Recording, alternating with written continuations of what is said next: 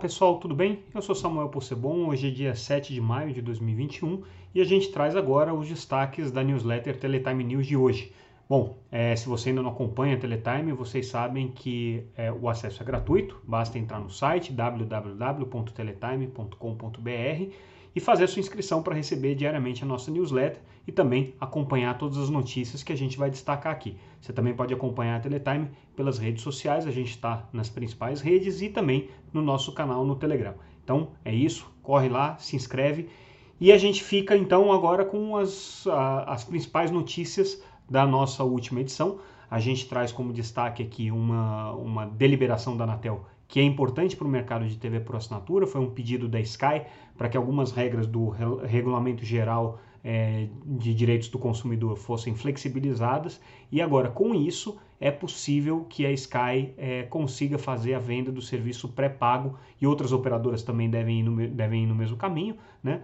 Porque é, caiu a regra que impedia o pagamento antecipado. Então, com isso, na prática, o que a Anatel está querendo fazer é flexibilizar um pouco é, o ambiente é, normativo e as regras da TV por assinatura tradicional para que ela possa fazer é, uma competição mais efetiva com os serviços de streaming que obviamente estão tomando aí o espaço da TV por assinatura por sua vez, vem, vem é, assistindo aí os números de assinantes declinarem é, mês a mês, isso já desde 2014. Então, essa medida da Anatel foi justamente para flexibilizar um pouco o mercado de TV por assinatura e tentar dar um, um novo ânimo aí para o setor, um pouco mais de competitividade em relação às plataformas de internet.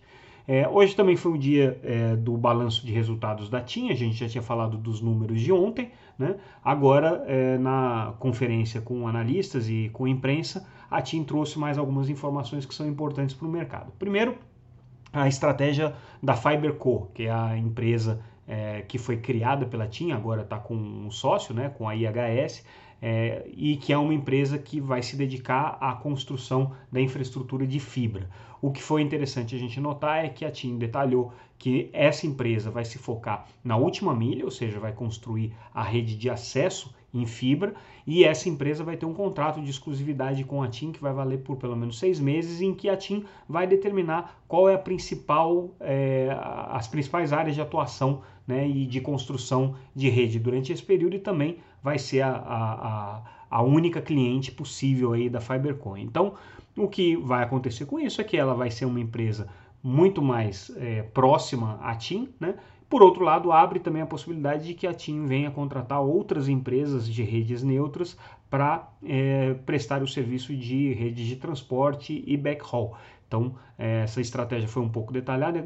Curioso é, que o presidente da TIM, o Pietro Labriola, é, disse que a rede da, da FiberCo não é exatamente uma rede neutra. Eles preferem chamar de uma rede aberta, mas não é uma rede neutra porque os interesses da TIM estão sendo priorizados aqui, como ficou claro por, essa, por esse anúncio. Né? É, mas com isso, né, uma informação que a gente traz também, uma outra reportagem, a TIM espera um pouco mais de flexibilidade no crescimento, porque é, essa empresa pode fazer um endividamento por conta própria, pode ter uma operação financeira independente da própria TIM, né? então com isso é, a TIM pode se focar em outras áreas em que ela pretende estar um pouco mais concentrada agora, entre elas a compra da Oi Móvel e a absorção dos clientes, das frequências e das operações da Oi Móvel. Sobre esse aspecto, a gente também está trazendo uma reportagem em que o CEO da empresa, o Pietro Labriola, é, de alguma maneira é, não, não, não, não mostra preocupação com as contestações que essa compra da O Imóvel vem recebendo no CAD, a gente já noticiou isso anteriormente, associações como a ANEL, a Telcomp, empresas como a Algar, o IDEC, que defende os interesses dos consumidores, a Sercontel, estão questionando né, essa operação no CAD, apresentando ali uma série de razões, foram admitidos todos como parte interessada, né? mas a, a, a TIM ainda está muito confiante de que vai conseguir comprar o imóvel. E o interessante, o argumento que eles trazem é o seguinte: bom, é, não foi uma operação de compra, foi na verdade uma operação de venda. A Oi precisava vender o imóvel dentro do contexto da recuperação judicial e, portanto, a Oi colocou a empresa à venda. Né? Só que nesse, nesse contexto, os únicos candidatos que tinham capacidade financeira para comprar a Oi foram justamente as três concorrentes, a TIM, a Vivo e a Claro. Né? E elas foram lá, participaram do leilão e compraram. O que eles dizem é que, bom, é, ninguém mais apareceu nesse leilão para comprar, eles foram lá e compraram. Né? E outra informação que eles trazem para contestar essa acusação de concentração é de que se existe uma concentração de espectro, se existe o risco de que o mercado se feche agora, nós estamos na iminência do leilão de 5G e bastaria então que os potenciais interessados e competidores participassem do leilão, comprassem as suas frequências e entrassem no mercado é, de é, celular, de banda larga móvel. Se fizerem isso, o equilíbrio do mercado está restabelecido. Se não fizerem isso, serão três competidores que vão estar entre eles em condições iguais de brigar pelo mercado e, portanto, o mercado continuaria tão competitivo como sempre foi com a presença do imóvel. Esse é o argumento que a TIM está usando, certamente é o mesmo argumento que a Claro e que a Vivo estão usando junto ao CAD para defender essa compra do imóvel. A TIM também está com um plano bastante agressivo na área de pagamentos móveis, então eles estão desenvolvendo agora é, parcerias para poder fazer é, evoluir esse, esses projetos de pagamentos móveis, né, principalmente voltados aí para o segmento de pré-pago. A TIM quer entrar é, fortemente nesse mercado de pagamentos é, pré-pagos e ela tem um sonho de tentar consolidar aí nesse segmento as outras operadoras de telefonia móvel, porque assim é, haveria uma base né, de, de é, clientes e uma base de acessos muito competitiva em relação a outras plataformas de pagamento móvel que a gente tem hoje, como é o Apple Pay, como é o Google Pay, o Samsung Pay, como é o, o, o, o PayPal, como, enfim, outras plataformas de pagamentos móveis, o próprio WhatsApp agora, que estão competindo nesse mercado. É, hoje o ministro Fábio Faria participou de uma live realizada pela Conexis, né, e ele trouxe é, mais algumas é, é afirmações com relação ao leilão de 5G, que é o grande foco do ministério agora.